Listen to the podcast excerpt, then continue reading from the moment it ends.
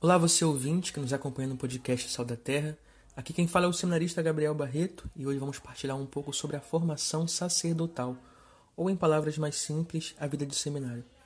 Antes de mais nada, compartilhe esse link com seus amigos, sobretudo com aqueles que você sabe que vivem um processo de discernimento vocacional. E como um pontapé inicial para a nossa conversa de hoje, é importante dizer que a Igreja Católica, ao longo de muitos anos, promulgou uma série de documentos que falam sobre a formação sacerdotal. Esses documentos servem como diretrizes que a Igreja oferece para o bom funcionamento dos seminários e também, em certo sentido, uma espécie de padronização. Mas os bispos, que têm ali autoridade de governo, têm também a autonomia para definir algumas realidades bem particulares do seminário de sua diocese. Por isso, nesse podcast de hoje, falaremos especificamente sobre a formação sacerdotal no Seminário São José, da Arquidiocese de Niterói. Eu não sei se você já teve a oportunidade de participar de uma ordenação sacerdotal ou então da primeira missa de um neo-sacerdote. Mas o que muitas pessoas não sabem é que por trás daquele sacerdote e daquele momento tão solene há no mínimo uma caminhada de uma década de discernimento vocacional. E eu digo no mínimo uma década porque se nós contarmos o período que antecede o ingresso, esse tempo pode ser ainda maior.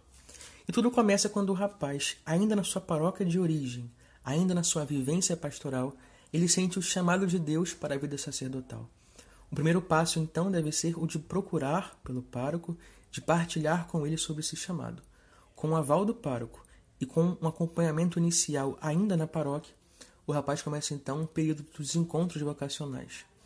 Os encontros vocacionais ocorrem mensalmente na cidade de Niterói, onde se encontra o Seminário São José. São encontros dinâmicos, com palestras, partilhas e convivências, onde os jovens recebem pequenas formações sobre a vocação sacerdotal, mas também sobre outras vocações, como a monástica, a religiosa, a matrimonial.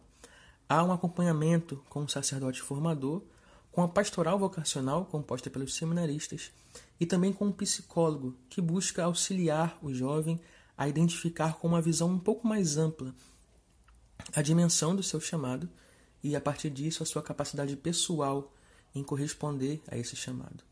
Convém que seja um período de descrição e também sem grandes propagandas, a fim de que não haja então uma interferência externa no discernimento vocacional.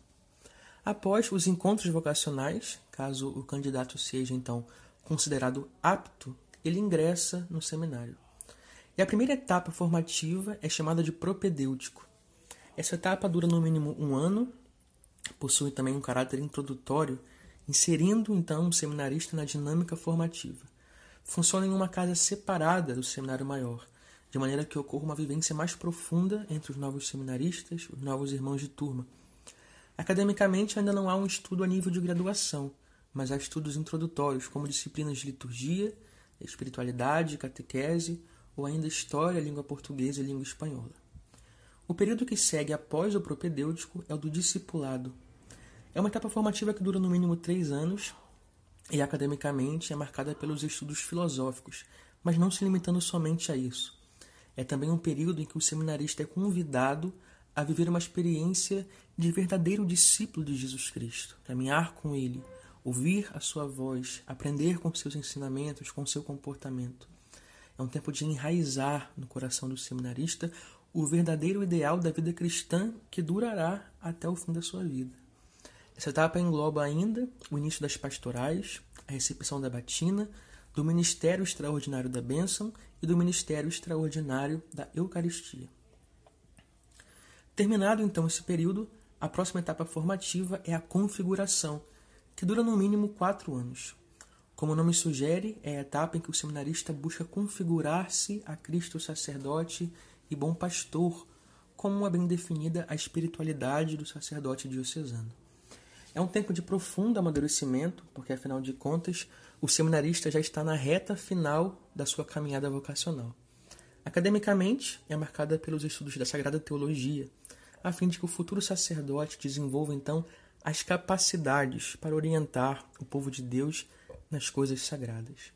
Há ainda um período mais intenso de atividade pastoral, onde os seminaristas são enviados para algumas paróquias aos fins de semana para a vivência de um estágio, assim como um futuro professor, por exemplo. No seu processo formativo, na sua graduação, ele passa por um período de estágio em sala de aula para compreender como funciona a vida prática de um professor. Assim também acontece com os seminaristas que são enviados para essas paróquias para aprenderem um pouco sobre a vida prática do ministério sacerdotal através do contato com o povo e também do contato com o pároco. O período da configuração não ocorre de maneira ininterrupta. Entre o primeiro ano da configuração e o segundo ano, há também o chamado ano missionário, em que o seminarista é enviado para uma paróquia para ali morar durante um ano e viver uma experiência missionária e pastoral mais intensa. O ano missionário não é, de forma alguma, um período isolado e distinto da formação. É, na verdade, uma oportunidade de preencher lacunas formativas que somente uma vivência pastoral intensa pode proporcionar.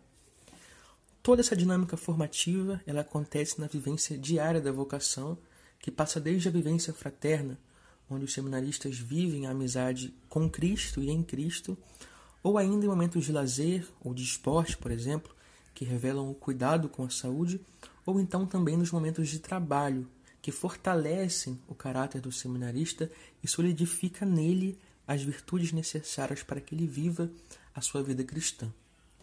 Enfim, passado todos esses longos anos entre o propedêutico, discipulado, configuração e ano missionário, é chegada a hora em que o seminarista deixa o seminário. Esse período corresponde ao fim do seminário até a ordenação e é chamado de síntese. O período da síntese é ainda uma etapa formativa, não, não perde o seu caráter formativo, e ela oferece uma passagem progressiva da vida de seminarista para o estado clerical. É um tempo de realmente sintetizar tudo aquilo que foi vivenciado ao longo dos anos, a fim de que o candidato possa dar o seu sim livre, o seu sim honesto, sincero.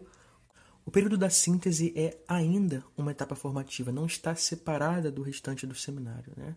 Ela oferece uma passagem progressiva da vida de seminarista para o estado clerical.